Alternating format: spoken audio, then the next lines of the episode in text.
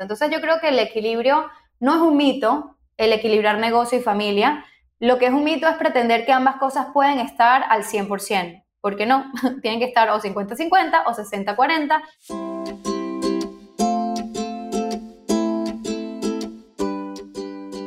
Hola, soy Laura Orzaiz y me encanta hablar de marketing, redes sociales, mindset y todo lo que hay detrás del fascinante mundo del emprendimiento. Me defino como una friki de los negocios, introvertida confesa y amante del buen café. Después de cuatro años de altibajos materializando mis ideas, me decidí a crear Yo Emprendedora, un espacio de inspiración, formación y empoderamiento femenino para salir de nuestras cuevas, aprender de las mejores y hacer mucha piña entre nosotras. Piensa en este podcast como tu ratito semanal para desconectar del día a día y reconectar contigo, tu negocio y tu misión. Y si quieres más, entra en yoemprendedora.es. Ahí encontrarás toda la información para apuntarte al club online y los coffee dates que mando todos los viernes. Sube el volumen que empezamos.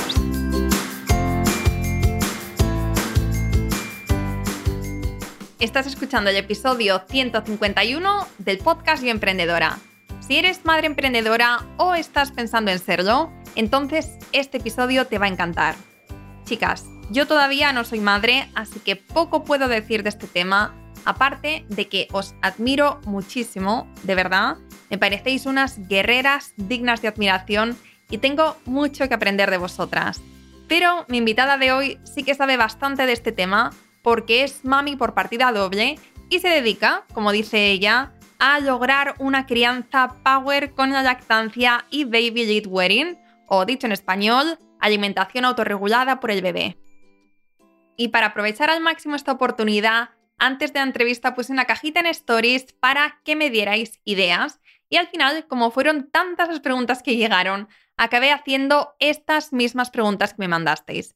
Así que gracias a todas por vuestra colaboración para co-crear este episodio ya verás que te va a encantar, seas madre o no. Yo personalmente he aprendido muchísimo y me ha parecido súper inspirador, motivador y, sobre todo, muy humano. Yo me quedo con la frase que ha dicho Nicole en la entrevista de cambia, me siento culpable por me hago responsable. En serio, cuando escuché esta frase, piel de gallina. Escucha atentamente y si hay alguna frase de estas que conecta contigo, compártela en tus stories y etiquétanos a arroba y arroba yoemprendedora.es. Muchísimas gracias y ahora sí, empezamos. Buenos días, Nicole. ¿Qué tal? Bienvenida al podcast. Hola, Laura. Muchísimas gracias por tenerme. Estoy de verdad complacida de participar en tu comunidad y en tu podcast. Gracias por la invitación. Yo feliz, feliz de tenerte por aquí Además, vamos a hablar hoy de, un tema que me han pedido mucho la comunidad. De hecho, cada vez que pregunto por Instagram de qué temas queréis que hablemos en el podcast, siempre sale el tema de, la maternidad y del emprendimiento. Así que ya era hora, ya era hora de que tocáramos este tema, que traigamos a una persona que sabe mucho de, esto. Aparte, tú, tú, eres madre, o sea, también lo estás viviendo en primera persona y seguro que también podemos aprender mucho de tu experiencia. Y de hecho, estas preguntas, te lo comentaba antes, las preguntas que te voy a hacer hoy no son preguntas mías, sino son preguntas directamente de la comunidad que nos han ido dejando em, en las últimas horas a través de, la cajita de stories. Así, que, em, así que vamos a empezar. Pero antes de, antes de eso, porque vamos a empezar por, por, el principio, quiero que te conozcamos mejor, quiero que, em, que nos cuentes un poco sobre ti, sobre lo que haces, cómo has llegado hasta este punto y luego ya pues vamos, vamos tirando de ahí y empezamos con las preguntas. Claro que sí, pues bueno, eh, para las que no me conocen, bueno, yo me llamo Nicola Nidhar, pero digamos que en el mundo de las redes soy mamá Nicole. Y eh, básicamente yo me dedico a crear recursos que acompañen a las madres a crear y ejercer una crianza a su manera, eh, muy auténtica, muy alineada con sus valores, que sea coherentes para ellas desde el empoderamiento y con absoluta libertad. Ese es mi, básicamente mi propósito. Yo siempre lo que busco es impulsar a las madres a tomar decisiones con conciencia para tener una crianza plena. Y eso usualmente lo hago enmarcado en lo que es la primera infancia de la maternidad, es decir, desde el embarazo hasta, pues bueno, peques dentro de la primera infancia, dentro de los, hasta los 5 o 6 añitos. Y claro, todo ese torbellino de cosas que las que son madres saben perfectamente que la maternidad en los primeros años es una absoluta locura entre el parto, o sea, el embarazo, el parto, la lactancia, las comidas, los berrinches, o sea, son tantos cambios, tantas cosas que bueno, yo trato de estar ahí a lo largo de cada una de las etapas de las madres para poder darles la mayor cantidad de recursos que las conecten con información para empoderarse y para, para eso, para lograr tener una crianza plena y disfrutarla al máximo. Entonces, básicamente, a través de mis plataformas de redes sociales es que tengo mi comunidad, también estoy en otras plataformas, eh, tengo mi página web, etcétera, pero básicamente todo se concentra desde mi, mi cuenta que es arroba soy mamá y pues constantemente estoy compartiendo contenido, tengo descargables gratuitos, tengo también mi, mis posts, mis IGTV, mi, todo el contenido que voy generando, precisamente dirigido a eso, a ayudar a las madres en ese sentido. Desde el punto de vista de mi formación, yo soy odontóloga de profesión, soy profesional de salud y además, pues bueno, me especialicé en lactancia materna, en alimentación complementaria, hice diplomado en nutrición infantil de la Escuela de Nutripedagogía y además eh, y me formé como eh, experta en el acompañamiento a la maternidad feliz y a la crianza respetuosa. Es decir, que básicamente son varios pilares que acompañan todo lo que significa este trayecto para las madres y bueno, busco desde, desde mi nicho poder, poder brindarles información a las mamás, a veces también de la mano de otros expertos, pero en fin, básicamente es eso a lo que me dedico. Vale, vale. ¿Y cómo pasas de, formarte ¿no? como odontóloga a especializarte en, crianza y a, ayudar a otras madres? ¿Fue a raíz de tu experiencia o cómo, cómo surge todo esto? Sabes que fue súper curioso porque cuando yo me casé, mi esposo y yo vivíamos en Venezuela y, había, había muchos problemas, digamos, económicos en Venezuela y nos, decidimos hacer un curso de finanzas personales para administrarnos adecuadamente considerando la debacle económica que, que había en nuestro país, por el contexto en el que estábamos.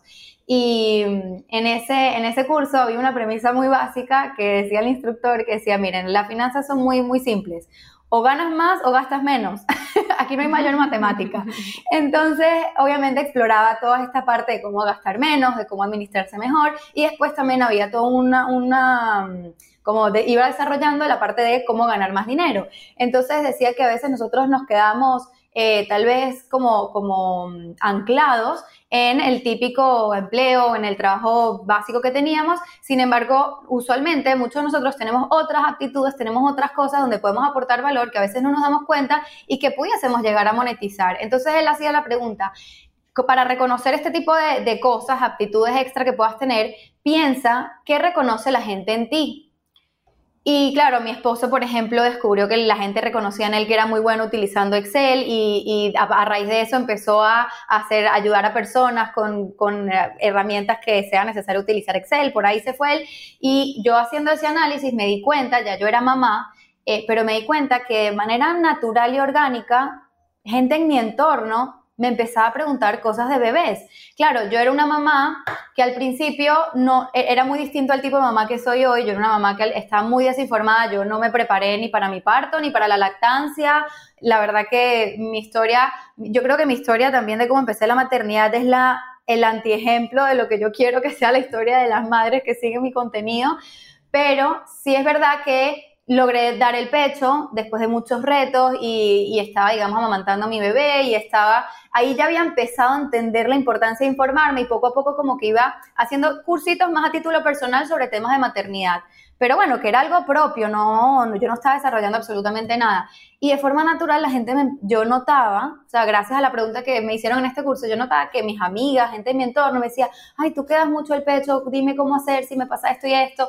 Y, al reconocer esto dije, oye, mira, hay algo aquí que está bien interesante. Y así fue como empecé de forma muy, como muy sutil, o sea, no es que fue una decisión tomada que dije, ok, voy a caminar en esto, sino que dije, ¿sabes qué? Voy a ir haciendo cada vez más cursos, algunos a título personal, algunos tal vez a modo de formación. El primero que hice fue de promotora de lactancia, que básicamente te da las herramientas para poder no ayudar a mamás, o sea, no, eres un especialista en lactancia, pero bueno, tienes herramientas como para promover la lactancia en, tu, en, tus círculos cercanos. Y, bueno, y así empecé. Poco a poco fui haciendo más y más formaciones, eh, cada vez más especializadas, cada vez más dirigidas a lo que entendía que era una necesidad que iba consiguiendo. Empecé en Instagram, obviamente haciendo publicaciones de todo tipo, muy alineadas a mi experiencia, pero poco a poco ya fue migrando de una mamá que contaba su experiencia a esta, lo que soy hoy, que bueno, es una mamá, claro, una mamá que tiene su experiencia, pero que a la vez lo que busca es conectar a otras mamás con información simple. Y lo que yo llamo, cuando la información es simple y es oportuna, es lo que yo llamo una información poderosa. Entonces, es conectar a las mamás con eso, con información poderosa que les permita eh, sentirse tranquilas y tomar decisiones conscientes y, como dije antes, vivir su crianza lo más, de la forma más plena posible. Entonces, sí, así fue un poco mi historia y fue como, de alguna manera, llegué a, a donde estoy aquí, a donde estoy ahora en este momento. Qué interesante. Bueno, al final aquí todas somos emprendedoras y vamos a hablar de maternidad, pero también te toca hacer preguntas sobre, sobre la parte de negocios, porque aquí también pues todas podemos aprender mucho. Comentas que, empezaste, que empezaste con esto, que empezaste a, a, compartir información, que empezaste con la red social Instagram. Desde que empiezas hasta ahora, ¿podrías identificar como cuáles han sido las claves que te han ido que te han ido permitiendo crear la comunidad que tienes e ir vendiendo poco a poco, e ir creciendo el negocio que estabas creando? Fíjate, yo creo que lo primero, eh, el primer paso que tomé fue asesorarme con alguien cuando yo decidí, mira, la verdad es que me gustaría potenciar esto, no estaba clara que iba a ser como mi sustento principal ni que iba a poder trabajar de esto a tiempo completo, pero dije, mira, lo primero, o sea, ahorita que sí lo quiero llevar a cabo, la primera acción que tomé, que creo que fue determinante, fue que hablé con una agencia para que me hicieran un logo, para que me encontraran un nombre. Yo en ese momento me abrí el Instagram con lo primero que se me pasó por la cabeza, que fue arroba soy prolactancia, que, que fue como que, ajá, cualquier cosa, porque sí, yo era prolactancia, pero cualquier cosa, o sea, no, realmente no había una, una, meditación detrás de ese nombre y lo primero que hice fue hablar con una agencia que me ayudó a encontrar un nombre, a ver qué nombre me identificaba con lo que yo quería hacer, eh, que me diera un logo eh, y a partir de ahí ya tenía de cierta manera una, por lo menos algo, algo visual que iba a acompañar todo este proceso que estaba a punto de emprender. Y después de eso, poco a poco, fui eh, a través de, bueno, de, de, ir empapándome un poco más con temas de emprendimiento, pero como te digo, no es que entré, no es que tomé la decisión de emprender de forma directa, sino que fue algo un poco más paulatino. Sí fui entendiendo de que, ok, necesito definir cuál es mi propósito, cuál es mi misión, qué es lo que, es lo que yo quiero, qué es lo que yo busco, cuál es, qué es el valor, cuál es ese valor que yo le aporto a la gente, eh, qué es lo que me diferencia de otras personas que hacen lo mismo. Que ojo, esas respuestas no las tuve de inmediato. Fue un proceso donde primero me planteaba algo, lo tenía, lo, lo dejaba como en el tintero y después seguía trabajando y me daba cuenta de que esto ya, por ejemplo, ya no me está, ya no me está haciendo coherencia. De hecho, y ya cuatro años después de que, de que hice, di ese primer paso, a día de hoy, Mamá Nicole está en un proceso de transformación.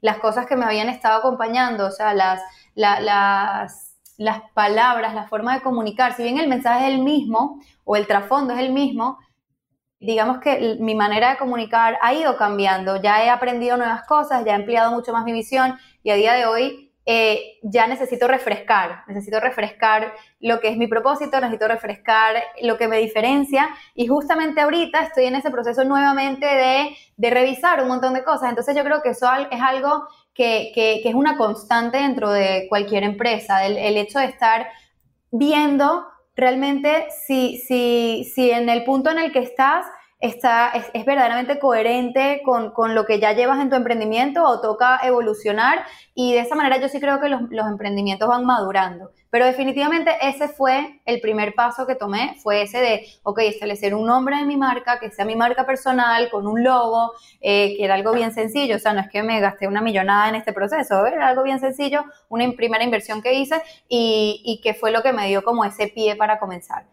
Y después de eso, una de las uno de mis primeros errores que cometí como emprendedora, pero que también creo que fue determinante en mi, en mi, en mi proceso, fue que lo primero que yo dije, dije, bueno, quiero hacer un curso para embarazadas sobre lactancia.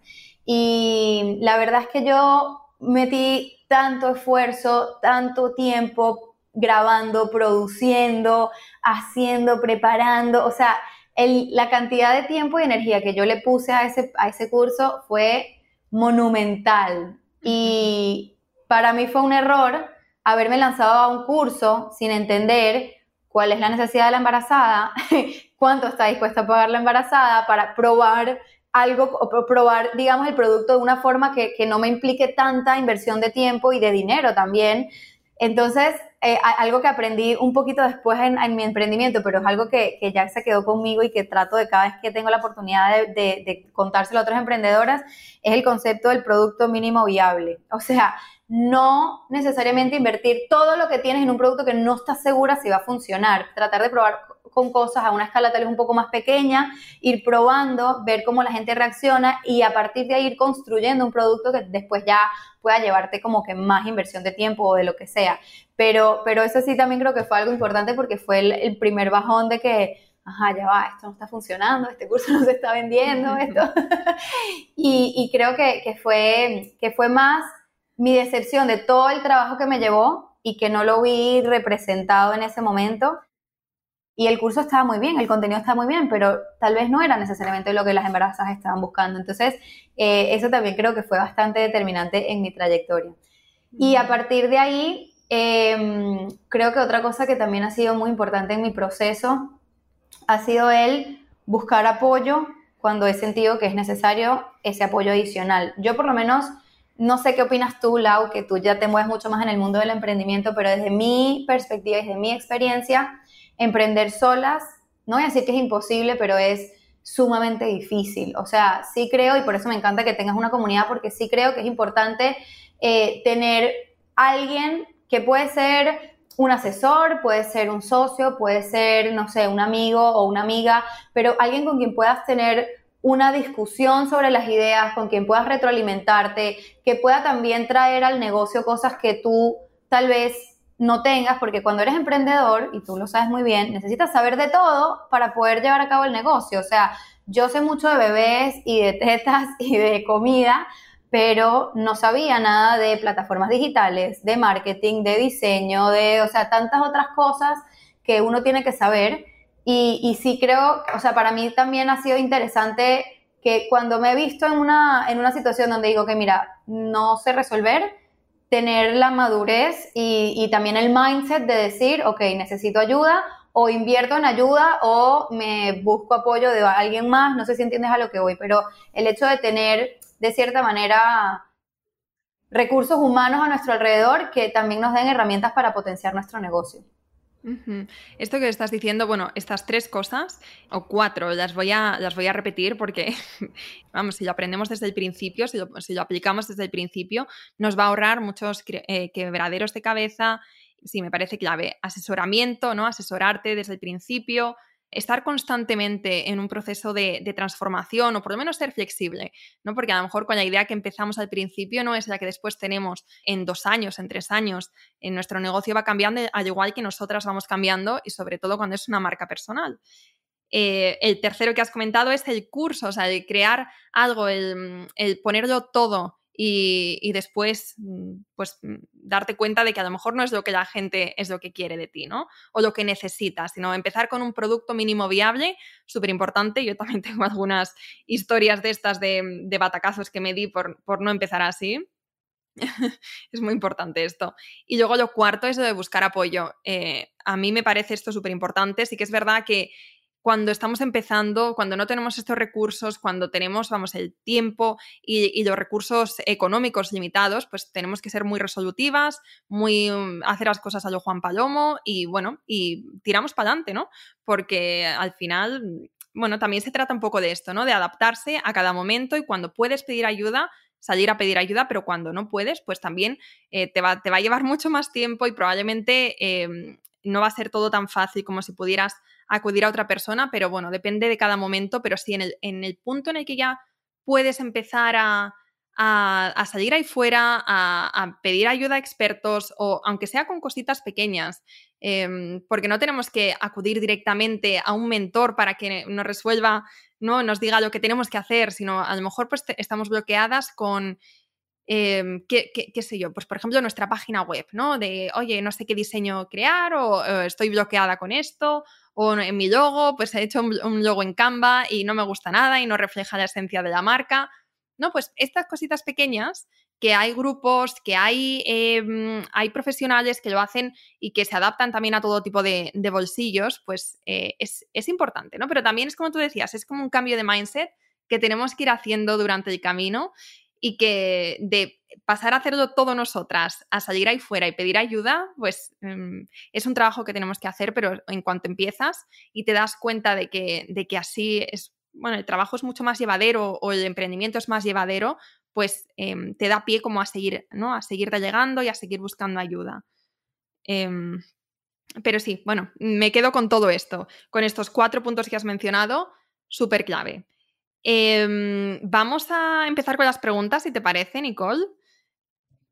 Porque tenemos cuatro o cinco preguntitas que he seleccionado y que, y que van, a dar, van a dar para un rato. Así que vamos a ello. La primera, y bueno, todo esto está basado en tu experiencia, tu experiencia como madre, tu experiencia como profesional. Comentan por aquí o preguntan por aquí.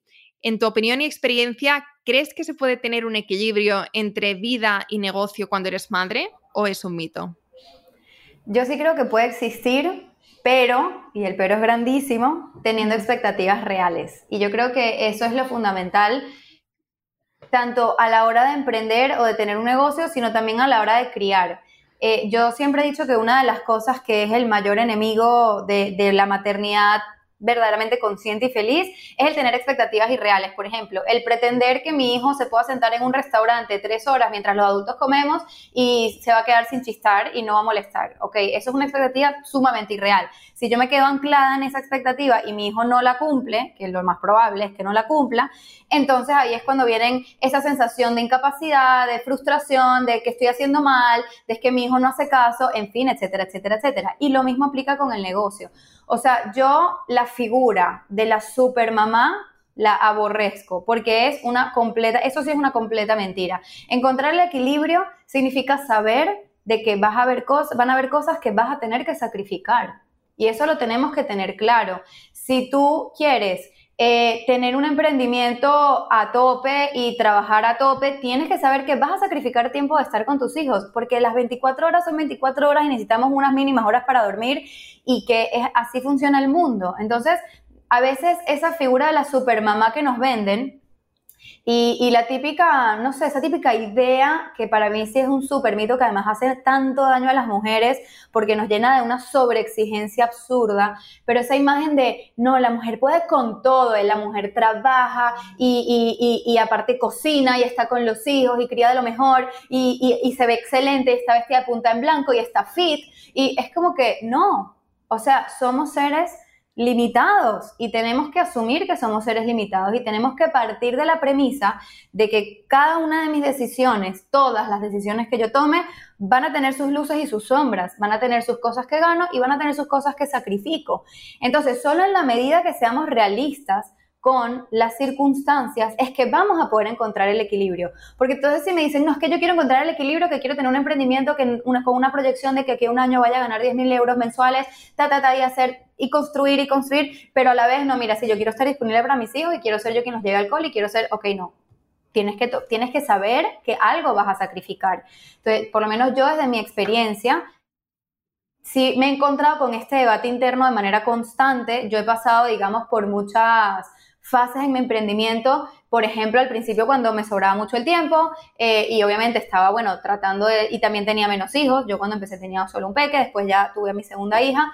Em, y, y, al principio yo era de esas que yo estaba atendiendo consultas a las 9 de la noche, a las 10 de la noche, los sábados de la noche, los domingos, o sea, no había límite para mí de dejar de trabajar, como era algo que era tal vez un poco irregular porque, bueno, a veces estaba con los niños, pero entonces eh, tenía momentos de trabajo que eran muy poco, para mí muy poco saludables. Puede que haya otras mujeres que encuentren esos espacios como que son sus momentos de mayor productividad y les va buenísimo, pero ya llega a un punto que para mí era desgastante, porque entonces yo pretendía trabajar, trabajar a tope, quería ganar a tope y, y, a la vez estar con mis hijos a tope y es como que no, ahí hay, hay, una, hay algo que no, que no está cuadrando después de, después de, mucho, después de mucho tiempo, sí, sí fui entendiendo de que, ok, tengo que decir que quiero sacrificar. Y eso fue uno de los puntos de inflexión que hubo en mi, en, mi proyecto, en mi emprendimiento, donde yo dije, ok, ¿por qué decidí emprender? ¿Por qué decidí emprender? Me hice esa pregunta una vez más. Y realmente el motivo por el que yo personalmente decidí emprender era para poder lograr un mínimo de libertad financiera, pero que no tuviese que sacrificar tiempo con mis hijos. O sea, yo no creé un emprendimiento para convertirme en, no sé, en supermillonaria. No era mi, objetivo, no es mi objetivo ni siquiera lo, en este momento. Entonces, cuando yo entendí eso, yo dije, ok, tal vez necesito empezar a como que establecer ciertos límites de trabajo para poder realmente cumplir ese objetivo que es el de pasar tiempo con mis hijos. Y de hecho, yo llegué a la, a la reflexión de que por lo menos el éxito para mí no es necesariamente generar una cantidad masiva de dinero. Ese no es para mí el éxito y, a, cuenta de estar todo el día ocupada, sino que más bien para mí el éxito ha sido siempre, y a veces me ha costado descubrirlo, pero hasta ahora lo mantengo, que es, sí, tener una libertad financiera, tener un proyecto que sea rentable, con el cual yo pueda vivir, eh, digamos, y, y, hacer mi vida y, tener mi economía como yo quiero, con expectativas reales de que no me voy a llevar los super lujos, pero que puedo tener, puedo rentabilizar ese trabajo que amo, cosa que ya es un, muchísimo, y a la vez poder tener la disponibilidad para mi familia y para mis allegados. O sea, yo soy una persona que no sé si sabes ese estilo de, de, de, gente que constantemente dice, no, es que estoy a tope, la agenda no puedo más, no tengo un hueco para nada, que le dices, ay, vamos a, pues, ¿será que podemos hacer tal cosa? No, no, no, si tengo la agenda full, háblame en un mes. Ese estilo es algo que, no, que yo no quiero para mi vida. Yo no quiero tener la agenda hasta arriba. Yo quiero que si mi madre me dice, oye, mira, que necesito ayuda con esto, yo tener la, la disponibilidad de tiempo para poder participar, para poder cultivar otro tipo de, actividades en mi vida. Entonces, ¿eso qué significa de forma proporcional? Que las ganancias de mi emprendimiento no van a ser, o, bueno, si lo son, si Dios quiere, pero que en principio no no es como que estoy buscando, no sé si me explico, convertirme en multimillonaria a través de mi, mi emprendimiento. Entonces, yo creo que el equilibrio no es un mito, el equilibrar negocio y familia. Lo que es un mito es pretender que ambas cosas pueden estar al 100%. ¿Por qué no? Tienen que estar o 50-50 o 60-40 y así. Entonces, yo encontré mi equilibrio a mi manera, según mis propósitos, mi objetivo, lo que yo quiero también según mi contexto, que yo también gracias a Dios, con mi marido, con su trabajo, que entre los dos aportamos a las finanzas de la familia y que, y que de cierta manera me puedo dar yo también la libertad de no tener que generar aún más dinero, que eso también es un contexto que no todas las mujeres que son madres tienen, pero que a veces sí tenemos ese contexto, pero igual estamos corriendo como como el hámster en la rueda. Y a veces no nos damos cuenta de por qué estamos corriendo tanto. Yo este, llegó un momento en que estaba corriendo de esa forma hasta que me hice consciente de qué era lo que realmente quería. A día de hoy, eh, también algo que busco mucho en mi negocio y que estoy eh, construyendo, porque es algo que todavía no he establecido, pero que estoy construyendo, es la posibilidad de dar recursos a las madres que no sean necesariamente mis consultas uno a uno, que era lo que yo hacía el 100% del tiempo antes tratar de encontrar otros recursos que sean, que les den un valor también increíble a las madres, pero que me permitan también a mí tener disponibilidad de tiempo para mi familia. Entonces, ¿eso qué ha significado? Obviamente yo ganaba más cuando hacía puras consultas. Ahorita que estoy probando algo nuevo, que también lo, lo, empecé a hacer con el producto mínimo viable, pero eso, eso significó un cambio en el flujo de ingresos de mi empresa. Y es algo que, está, que estoy sacrificando en beneficio de que sea al final una movida que me ayude a crecer digamos, mi emprendimiento, pero sin sacrificar el, tiempo con mi familia, que es lo que es más importante para mí. No sé si me estoy dando a entender. Perfectamente, sí, perfectamente. Eh, al final todo tiene un coste de oportunidad, ¿no? Sí. Y hacerte esta pregunta de por qué decidí emprender y hacértela también eh, en cada fase de, de tu negocio. Porque también, bueno, es que estás hablando, y aunque yo no soy madre, pero me estoy viendo muy, muy reflejada en tu historia, porque, y creo que, aquí todas nos, podemos ver reflejadas en, cierto, en cierta manera, porque eh, cuando empezamos a emprender tenemos muy claro nuestro motivo, ¿no? Nuestro para qué. Después, a medida que vamos creciendo y que vamos consiguiendo nuestros objetivos, digamos que, que nuestras expectativas o nuestros, o nuestros objetivos se van haciendo más y más grandes y, eh, y vamos persiguiendo como algo, no sé, como, como mucho mayor, ¿no? Como si conseguimos nuestro objetivo económico, entonces de repente ese objetivo ya no es suficiente y vamos a por el siguiente y vamos a por el siguiente. Y, que el siguiente, no sé si te pasa a ti, pero que el siguiente es como que tres veces más, o por lo menos a mí me pasaba, que no, se nos va la olla y nos vamos. Sí, sí, sí, es de pasarte todo el día, o sea, a lo mejor ya habías conseguido ese objetivo con un estilo de vida bien, ¿no? un poco lo que querías, y de repente te tienes que volver a esclavizar para, conseguir el siguiente objetivo. Em, sí, y entonces, o sea, como hacernos constantemente esta pregunta de por qué decidí emprender me parece clave. Em, y tenerla ahí, ¿no? Como recurso para nosotras. Y cuando vemos que de repente la balanza porque esto lo sentimos nosotras, ¿no? Que nuestra balanza, que nuestro equilibrio, que se está desnivelando mucho. Entonces, ¿no? Volver a, ¿pero por qué decidí emprender?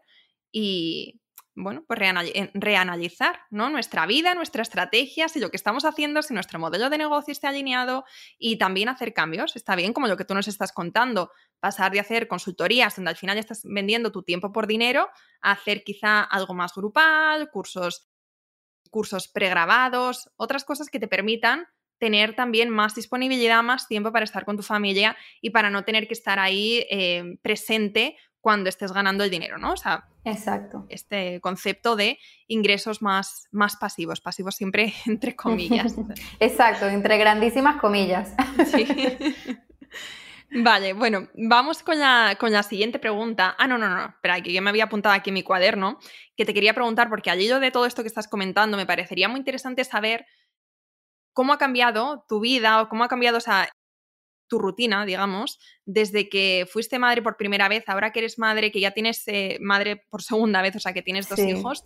Eh, y que también has aprendido mucho, eh, que, vamos, que estás en otra etapa de tu negocio. Cuéntanos cómo ha cambiado tu realidad desde ese primer embarazo a, ahora. Fíjate, yo creo que, que la maternidad tiene la particularidad que es súper cambiante y por lo tanto nosotras como madres emprendedoras tenemos que tener esa flexibilidad, yo creo que esa es la palabra clave, esa flexibilidad para ir cambiando la dinámica constantemente. A ver, te voy a contar, por ejemplo, yo cuando empecé tenía a solo a mi hijo que en ese momento tenía dos años y había recién empezado el cole, iba un par de horitas al cole, tres horas al día, y esas tres horas estaban súper bien para yo trabajar, y después él ya llegaba a casa y hacía la siesta, entonces tenía unas horitas más, y bueno, ahí más o menos me organizaba. Pero entonces ya llegó un momento donde dejó de hacer la siesta, y era como que, ajá, entonces, ¿cómo hago? Entonces, son ese tipo, es un ejemplo muy gráfico de cómo constantemente nos toca estar revisando la dinámica, porque de la misma manera que no nos podemos anclar en nuestro emprendimiento en ningún sentido, tampoco nos podemos anclar en una rutina con nuestros hijos porque ellos van cambiando y van creciendo, que, las cosas cambian cada tres meses en la maternidad. Entonces, por ejemplo, yo después, estando embarazada, te, te cuento que estaba agobiadísima porque ya ya en ese momento, ya el emprendimiento había empezado, estaba agarrando ritmo y yo estaba súper agobiada de qué iba a hacer de mí en el posparto, porque además tenía la referencia del posparto que tuve con mi primer hijo, que fue tétrico por un montón de cosas que, que bueno, que son muchas cosas que yo comparto en mis plataformas para las madres, pero tuve un posparto muy, muy complejo y, y, claro, y tenía como esa idea que me da mucho miedo saber qué iba a hacer de mí. Mi esposo bromeaba y me dice, vas a tener un bebé, no te vas a ir a vivir a Australia. o sea, tipo, puedes estar tranquila de que vamos a ver qué es lo que va a pasar. Y efectivamente, después de que tuve a mi hija Rachel, que aparte fue una experiencia completamente distinta, porque ya yo, ya yo era una persona distinta, yo estaba, era una madre mucho más conectada, mucho más consciente con mi parto, con mi posparto, o sea, fue otra cosa. Además de que mi estado emocional era bastante mejor, también entendí de cierta manera cómo ir fluyendo y, yo siento que esa es una de las virtudes que, ojo, es una virtud que yo descubrí que tenía, pero que es algo que también creo que se puede construir. El hecho de eso, de tener flexibilidad. Entonces, al principio, cuando tienes un bebé pequeño, el primer mes suele ser el más complejo y nos planificamos para que durante ese primer mes yo no haga prácticamente ninguna actividad eh, que, no, que no saliera porque me nace y porque, o sea, que no sea una, una obligación, una exigencia de trabajo, y obviamente tenía mucho apoyo de mi marido en ese momento que estaba en el posparto inmediato. Y después a partir del mes fue que fui retomando poco a poco y por lo menos para mí, y si hay aquí mamás con bebés pequeños que me están escuchando, para mí lo que fue clave en poder trabajar es tener un fular. Yo no sé si tú sabes lo que es un fular, es una tela que las madres nos envolvemos y nos amarramos, metemos a nuestro peque ahí adentro y es espectacular porque el bebé se siente contenido, se siente cerca tuyo, o sea, no, no, no hay motivos de por qué se tenga que alterar allá adentro y es lo que me permitía a mí trabajar, porque entonces es lo que mantenía a mi bebé más calmada, eh, más cerca del pecho, entonces yo la podía amamantar ahí mismo en el fular y seguía trabajando, es decir, que me daba una, eh, una libertad tremenda, que esa es otra cosa dentro de la maternidad, que a mi manera de ver sí es un mito, que te, que te dan a entender de que la única forma de ser libre es eh, delegando a tus hijos. Y yo no creo que eso sea verdad necesariamente. Obviamente depende del contexto y depende de la edad, pero específicamente en este, en con un bebé pequeño, eh, dejarlo al cuidado de otra persona puede ser hasta más engorroso. Por ejemplo, si quieres amamantar, extraete leche, eh, hazlo la logística. O sea, al final puede ser mucho más agotador que simplemente, y si ya estás emprendiendo y estás trabajando de casa, es tan, tan fácil como ponértelo cerca tuyo y, y dejarlo ahí. Y eso para mí representó la mayor libertad que, que, nadie se puede imaginar. Y yo creo que uno de mis momentos más productivos fue con mi bebé de pocos meses porque yo la tenía allá adentro y era perfecto. Después, poco a poco, a medida que ella iba creciendo, yo fui Em, no sé, como generando distintas maneras de tenerla ella entretenida mientras yo trabajaba, teniendo nuevamente expectativas reales. Yo sabía que mis periodos de trabajo no iban a ser mayores a 45 minutos. Yo cada 45 minutos me iba a tener que parar del ordenador, me iba a tener que mover, iba a tener que hacer algo, ya sea o amamantar o ofrecerle la comida que le tocara o dormirla o lo que sea. Y, y, y era importante, o sea, es importante que sepamos que eso es así, ¿ok? Porque entonces también pretendemos, no sé, tener como un horario laboral, bueno, trabajo seis horas al día y pretendemos que sean seguidas y eso no va a pasar. Entonces, eh, lo, que, lo, que sí es, lo que sí es, vale la pena como, como trabajar, en el caso de que seamos madres de hijos pequeños, es la capacidad de reconectar con el trabajo, porque eso, es, eso sí es una, una digamos, una aptitud importante, que en el momento que tú dejas tu trabajo, que puedas volverte a sentar y puedas volver a concentrarte y volver a, seguir con lo que estás haciendo y no empezar a divagar.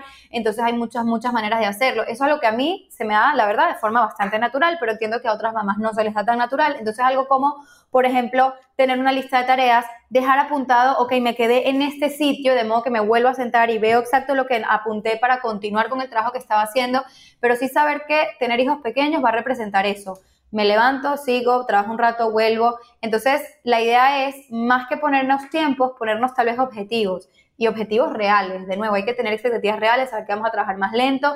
También entender cómo es el proceso del posparto, estar muy conectadas con qué es lo que pasa a las mujeres en el posparto, para también saber de que es normal que no estemos a, tope de energía todo el día, es normal que eh, estemos tal vez agobiadas con algo en particular. Por ejemplo, en mi caso, yo en, mi segunda oportunidad, mis problemas, mis dificultades que tuve con la lactancia, que ojo, siendo especialista en lactancia también se pueden tener dificultades, ¿ok? O sea, sepan que nadie se salva.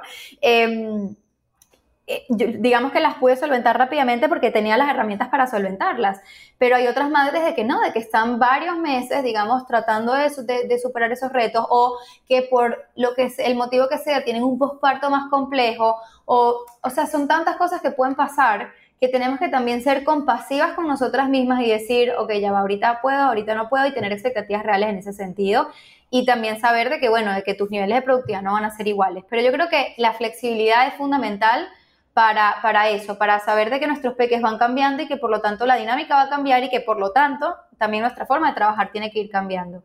Llega un momento que es cuando, por lo menos para mí fue a partir de los 18 meses de, de, de ambos de mis hijos, donde era claro que ya no había, yo no tenía recursos en casa como para poder seguir trabajando lo mínimo que sentía la necesidad de trabajar. Y entonces hice el sacrificio, si bien para mí, porque también, de nuevo, cada mamá tiene lo que es importante para cada una. Para mí sí es importante que mis hijos estén en casa el mayor tiempo posible. Sin embargo, algo que sacrifiqué de manera consciente y súper clara es que decidí llevarlos a un cole precisamente para yo poder seguir trabajando. Bueno, en este caso a la pequeña porque ya el mayor estaba en un cole.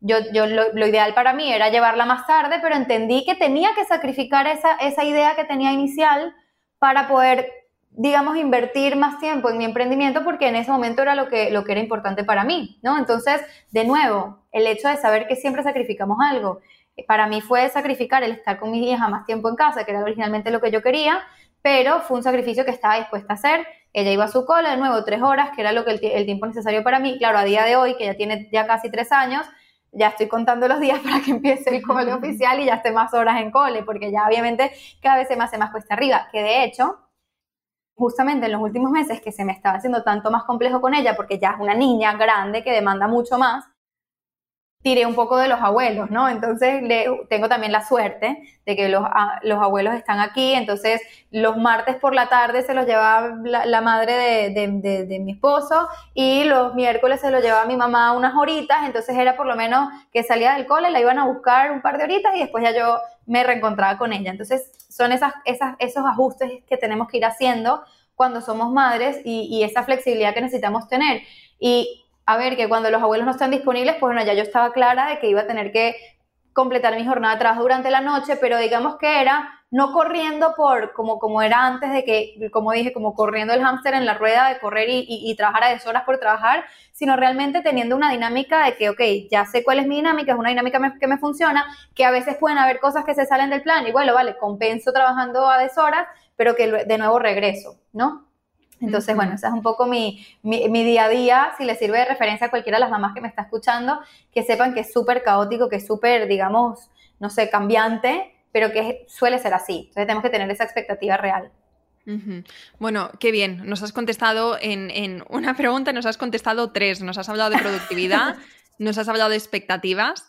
Em, yo no soy madre, pero me imagino que ahora yo tengo todo el tiempo del mundo para dedicárselo, para dedicármelo a mí, para dedicárselo al proyecto, pero cuando eres madre, como tú dices, o sea, tienes que ir cogiendo tiempos de aquí y de allá y tener esta flexibilidad y también poder parar em, levantarte, estar con tu hijo, después sentarte, esta media horita que tienes para ti, pues aprovechar al máximo, ¿no? Tener esta capacidad de cuando estás trabajando, estar focus y cuando estás con tu bebé, que me imagino que eso tiene que ser también, y de hecho lo vamos a enlazar con la siguiente pregunta, que es eh, la culpabilidad, ¿no? De cómo gestionar este conflicto de emociones, ¿no? Este batiburrillo de emociones que, que nos llega cuando estamos trabajando y sentimos que deberíamos estar con nuestros hijos o viceversa. Claro, esto fíjate que yo yo tengo todo un concepto de, lo, de, de, de, dónde viene la culpa, es, es como una, no sé, una teoría que yo tengo. Y, y, para mí la culpa viene de no tomar decisiones conscientemente. ¿A qué me refiero con esto? Si nosotros no entendemos o no, o no vemos el contexto completo, y, y, con, y con esto me refiero a entender de que siempre vamos a sacrificar algo y que tenemos que tomar una decisión consciente sobre qué queremos sacrificar, nosotros vamos a estar viviendo, y ojo, esto no solo con la maternidad, con cualquier cosa con la vida, vamos a estar viviendo por inercia, ¿no?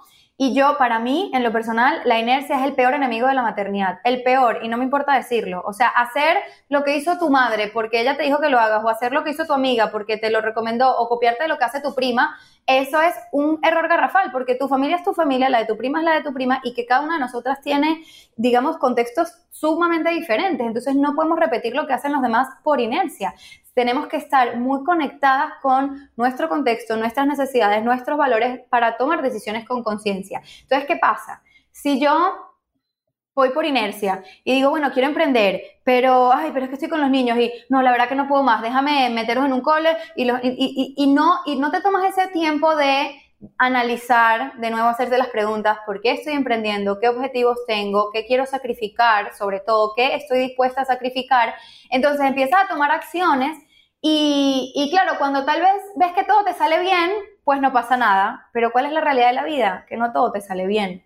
Entonces es muy distinto cuando el resultado no es el esperado, pero tuviste un proceso de toma de decisiones previo y sabes que te tomaste el tiempo y la molestia y la energía de, oye, de contemplar las, los distintos escenarios, que no salió como, como, como, como tú querías, por lo menos estás conciliada con que hiciste tu parte. Y desde esa conciliación y desde esa aceptación, tú puedes aprender, que es lo espectacular de todo este proceso. Sin embargo, si tú haces las cosas a lo bestia o sin meditarlo demasiado o porque te dice no sé quién o, le dicen no sé dónde, no, es que, no sé, por ponerte un ejemplo, es que eh, los niños tienen que ir al cole para, para, que tú puedas trabajar y que ellos puedan socializar y que después tú ves que tu peque no se adapta al cole o, no te gustó, o sea, o, no sé, te arrepentiste de cierta manera de esa decisión, claro, como no tomaste esa decisión desde la conciencia, sino a través de la inercia, entonces ese sentimiento de culpa es mucho mayor. ¿Y cuál es el problema de la culpa?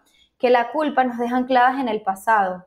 La culpa no nos permite aprender. La culpa es ese pensamiento repetitivo, constante y, frecuente de por qué no hice esto, por qué sí hice lo otro, que no debía haber hecho lo otro, que si yo hubiese sabido, que si yo hubiese hecho, y estar en esa, en ese, como que en ese bucle de pensamientos, pues no te permite responder con asertividad, no te permite aprender, no te permite salir de la situación. Entonces, una de las cosas que es fundamentales antes de cualquier circunstancia es tener primero pasar por un proceso de autoconocimiento, que ese es el paso previo que me lo salté, pero es fundamental. Ese proceso de, entender qué necesito yo como mujer, qué necesito yo como mamá, qué necesitan mis hijos también. Y con toda esa información, vale, tomo una decisión lo más, o sea, con, con la mayor cantidad de información posible para, para, después ejecutar la acción, ¿ok? Entonces, cuando nosotros hacemos este proceso, por lo menos esto desde mi experiencia y también la experiencia que he tenido acompañando a madres que dudan si, si dejar la lactancia o que dudan si llevar una forma de alimentación o la otra, o que dudan si llevar a sus hijos al alcohol o no, o que dudan en un montón de decisiones que las madres tenemos que tomar. Entonces, cuando ellas hacen este proceso y toman su decisión, indiferentemente del desenlace, por lo menos se sienten, o sea, es mucho, o sea, esa sensación final es distinta. Obviamente puedes sentirte mal o triste o, que no te haya gustado el resultado, pero por lo menos no te estás machacando, que eso es, eso es una de las cosas que a mí me gusta, me gusta enfocar. Y si ya te estás sintiendo culpable por el motivo que sea, yo invito a transformar la frase, ay, es que me siento demasiado culpable, que estoy trabajando tantas horas y mira que tengo mi peque no sé cuántas horas en la guardia o con los abuelos o lo que sea, en cambiar la frase del me siento culpable por a me hago responsable de.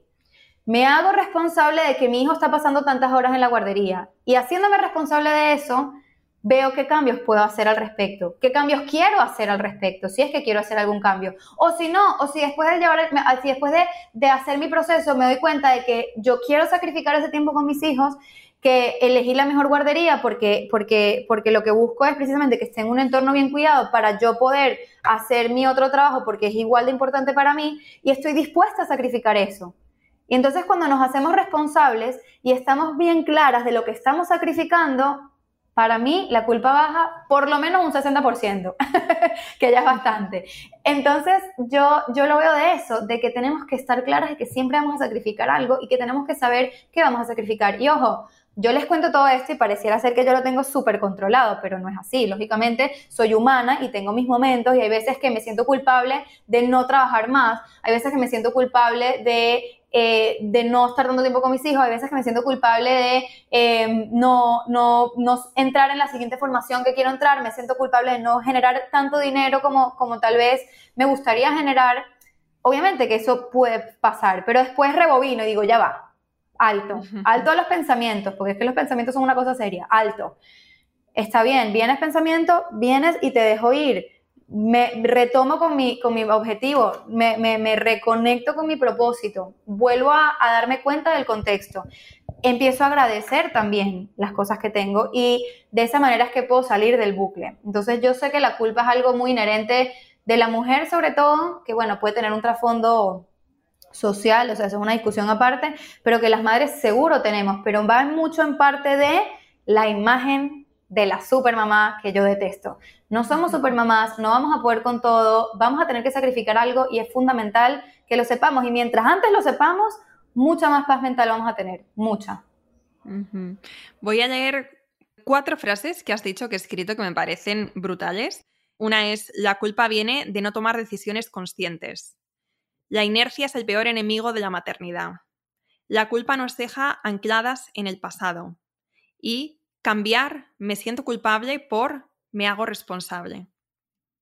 Wow. wow, estas frases, o sea, chicas, por favor, si tenéis que echar para atrás, volver a escucharlas y escribirlas, yo creo que, nos van a ayudar mucho en momentos ¿no? donde realmente las necesitemos. Cuando llegue esta culpabilidad, sobre todo esta última, ¿no? De cambiar me siento culpable por me hago responsable y tener este concepto de, de siempre estamos sacrificando algo, pero cuando somos conscientes de ello, entonces es como que ¿no? baja esa, esa culpabilidad y, bueno, podemos seguir y podemos tomar decisiones conscientes y, seguir nuestro camino. Bueno, vamos a, pasar a la siguiente, a la siguiente pregunta. Y ya con esto vamos a ir terminando porque también eres mami, tienes el tiempo justo. Por cierto, te quería preguntar, mami, ¿cuántos, cuántos años tienen tus hijos? Mi hijo mayor tiene cinco y la peque va a cumplir tres ahorita en agosto. Y vale, pues, pues lo dicho, tendrás estarás muy ocupada. Te agradezco muchísimo este ratito que nos estás dedicando. Eh, vamos con la última pregunta y, después nos cuentas dónde te podemos encontrar por si queremos seguirte más de cerca y aprender de ti sobre todos estos temas. La última pregunta viene muy relacionada con el, con el... Bueno, probablemente cuando salga, cuando salga este episodio eh, estaremos aquí en España, en este hemisferio del mundo, estamos en, en, vacaciones de verano y es uno de los momentos ¿no? donde las madres pues tienen más culpabilidad o no saben cómo gestionar ¿no? el, tiempo, el tiempo libre, las vacaciones, crecimiento de negocio, ¿no? cómo no sentirse estancadas, cómo dedicarle tiempo al negocio al mismo tiempo a la familia, cómo compaginar. ¿no? Cuéntanos cómo lo haces tú, y a ver si también podemos aplicarlo, podemos quedarnos con algo para, esta, para, para nuestros casos en concreto. Claro, si les sirve de consuelo, cada vacaciones yo tengo un dilema interno de, ok, o sea, eh, lo que pasa es de nuevo, saber qué voy a sacrificar.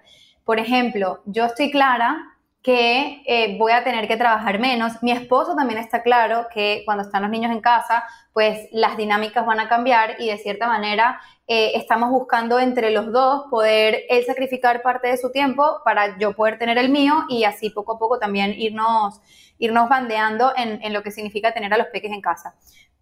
Por lo menos yo sí metí a Simón, al mayor, la peque sigue, digamos, en su cole más o menos normal como ha estado siempre. Y el mayor sí, por ejemplo, lo metí en un campamento para que tenga tres semanitas más de entretenimiento, de juego, de poder descargar energía y que yo de, alguna manera pueda alargar tres semanas más mi, mi, mi, dinámica más o menos estable. Después de esto, la misma pregunta, ¿qué estoy dispuesta a sacrificar? Entonces, ahí esa es una pregunta que me, me estaría haciendo a diario. Por ejemplo, yo estoy segura que van a haber momentos, yo por lo menos soy partidaria, a mí no me encanta el uso de las pantallas, las pantallas están súper limitadas en mi casa, eh, hasta para mí, o sea, yo prácticamente no veo, no veo Netflix ni nada de esto, eh, y me gusta que mis hijos hagan otro tipo de actividades que no sean las pantallas. Sin embargo, yo estoy clara, soy consciente y no me hace sentir culpable porque precisamente soy consciente de que en vacaciones es probable que mis hijos vean más tele de lo normal y que yo para tener una hora de paz les ponga una peli y me vaya a trabajar y que y ya desde ahorita voy haciendo ese ejercicio porque, ojo, no es algo que se me da fácil, ¿ok? O sea, obviamente es algo que tengo que soltar, tengo que soltar esa, esa, esa, ese valor mío en particular de que es que prefiero que mis hijos no usen pantallas y tengo que sacrificar ese valor para poder trabajar. De la misma manera también estoy mentalizándome que tengo que sacrificar tiempo de trabajo, que sé que no voy a hacer mi temporada más productiva ni donde voy a estar construyendo cosas, eh, digamos, demasiado gigantes. Pero bueno, de nuevo, sabiendo que hay que ser muy flexibles, aún más flexibles en tiempos de vacaciones y haciéndonos las preguntas, es que este, este es un mantra, ¿qué estoy dispuesta a sacrificar? ¿Qué estoy dispuesta a sacrificar? Y cuando yo me voy haciendo esa pregunta, entonces a diario es que yo puedo decir, ¿sabes qué? Hoy sacrifico mi valor con el tema de las pantallas, váyanse a ver tele, no me importa, dos horas que yo necesito trabajar. O el día de hoy, mira, no, voy a apartarme un momento del ordenador porque en verdad quiero irme a la piscina con mis hijos y quiero aprovechar ese momento y disfrutarlo. En fin, ya uno, uno se va viendo. También eh, eh, ver qué, qué recursos tenemos alrededor. De nuevo, yo tengo el recurso del campamento que lo voy a usar eh, tengo el recurso de los abuelos, que no es que los abuelos se encargan de mis hijos demasiado, pero que se les pueden llevar un par de horitas aquí y allá. Una noche se queda a dormir en casa de una de las abuelas. Y bueno, así uno, uno puede ir también encontrando sus momentos. Pero sí, definitivamente es como, yo creo que las vacaciones es el, el bootcamp de este mindset que les he estado contando a lo largo del podcast. Que, que, de nuevo, yo que soy la primera que lo promueve, soy la primera que, que se le hace retador, porque es difícil, es difícil, pero, pero eso no quita que al final la idea de todo esto es que nosotras podamos conectar con nuestros hijos sin perder el tiempo para nosotras y, y, sin, y sin dejar de hacer ese trabajo que nos apasiona siempre encontrando un equilibrio que va a ser único para cada una de nosotras. Es un equilibrio que no puede ser impuesto por otro lado, que no puede ser impuesto de que no es que tienes que generar tanto, o es que tienes que trabajar tanto tiempo, o es que tienes que tener X seguidores, o es que tienes que, tienes que lo otro, tienes que hacer tantos posts al día. No, no tienes que nada, tienes que tú encontrar qué es lo que tú quieres y ir construyendo ese equilibrio según tu necesidad. Pero entonces para eso, de nuevo, autoconocimiento, revisión, qué es lo que quiero, hacerme las preguntas correctas, decidir conscientemente y actuar. Y preguntarte cada X tiempo por qué decidí emprender. Yo con esta pregunta, o sea, yo esta me la quedo, me la voy a dejar en mi corcho también. Y cuando empiece a ver que, mis eh, expectativas, que mis objetivos también, como decía antes, que, empiezan a crecer y que para eso tengo que esclavizarme y, tengo, y pierdo completamente ese equilibrio, no tener esa pregunta a mano, ese recurso a mano, que, me haga reflexionar, que nos haga reflexionar, también es súper útil esto. Nicole, muchísimas gracias por este ratito, por todo lo que has compartido con nosotras. Antes de terminar, cuéntanos dónde te podemos encontrar y, no sé si, tienes algún recurso, alguna página donde podemos encontrar más información, aparte de tus redes sociales. Cuéntanoslo todo para que te sigamos muy de cerca. claro que sí. Pues bueno, mi red social es arroba soy ese es como el centro de todo porque en este momento estoy trabajando en cambiar la web, entonces pueden ir a mi web mamanicole.com, pero eh, no está en su mejor momento. Sin embargo, desde mi red social, tengo un, en mi enlace de mi bio, si entran ahí, hay una parte para las que son mamás que es de recursos gratis. Entonces ahí van a encontrar recursos. Tengo recursos para embarazadas, tengo recursos para mamás en posparto inmediato, para mamás que están por empezar las comidas, es decir, por edades tengo distintos recursos que les pueden ser súper útiles y que de nuevo son lo que yo llamo recursos poderosos que las conectan con información poderosa para vivir una crianza plena. Así que las invito realmente a, eh, bueno, a, seguirme, a ver si el contenido resuena con ustedes, si las nutre, que es lo más importante. Y bueno, y aprovechar cada uno de estos recursos que tengo, que estoy segura que algo les va a sumar a las distintas etapas que estamos en la maternidad. Porque también algo que, que es importante saber es que yo creo que nosotros como, como seres humanos necesitamos ir teniendo un equilibrio general en cómo nos vamos sintiendo. O sea, si, si estamos a tope con el trabajo, pero nos sentimos que no estamos tan conectadas con nuestra maternidad o no estamos cumpliendo nuestros objetivos parentales, eso también es como una rueda que, que está pinchada y que no rueda bien. Entonces, tal vez vale la pena bajarle un poco el emprendimiento y poder nosotras llenarnos de herramientas con la maternidad que nos permitan hacer, aunque sea una rueda más pequeña, pero pues que esté rodando. Y, básicamente eso es lo que busco con estos recursos. Así que cualquiera que esté en cualquiera de estas etapas, que sepan que ese es el propósito hecho con muchísimo cariño y que espero de corazón que les sirva. Buenísimo, pues muchísimas gracias, lo dejamos todo en las notas del podcast y gracias a todas por quedaros hasta el final. Nos escuchamos la próxima semana. Muchísimas gracias. Espero que te haya gustado este episodio y si es así, me encantaría que dejaras una reseña en iTunes, en Evox o en la plataforma que escuches tus podcasts. Esta es la mejor manera que tienes de apoyar el podcast y su continuidad. Muchísimas gracias por quedarte hasta el final y seguimos la próxima semana.